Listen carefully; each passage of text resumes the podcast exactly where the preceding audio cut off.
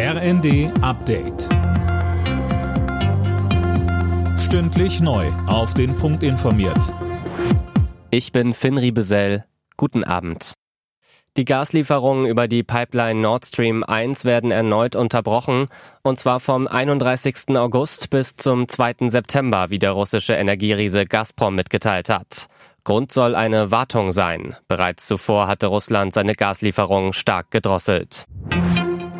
Im Cum-Ex-Skandal hat Kanzler Scholz erneut alle Vorwürfe gegen ihn bestritten. Vor dem Hamburger Untersuchungsausschuss sagte er heute, auf das Steuerverfahren der Warburg Bank habe er keinen Einfluss genommen. Das seien Mutmaßungen und Unterstellungen. 2016 hatte die Hamburger Finanzbehörde auf eine Steuerrückforderung der Warburg Bank in Millionenhöhe verzichtet. Zu der Zeit war Scholz erster Bürgermeister der Hansestadt. Mit Blick auf das massenhafte Fischsterben in der Oder gibt Mecklenburg-Vorpommern vorerst Entwarnung. Im Stettiner Haff wurden bislang keine auffälligen Werte festgestellt.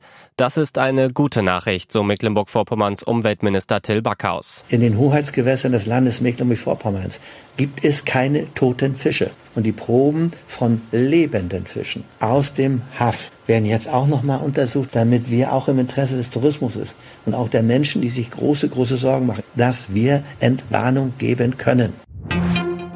Borussia Mönchengladbach und Hertha BSC eröffnen heute den dritten Spieltag in der Fußball-Bundesliga. Mit einem Sieg würde Gladbach zumindest für eine Nacht auf Platz 1 der Tabelle rücken. Anstoß ist um 20.30 Uhr. Alle Nachrichten auf rnd.de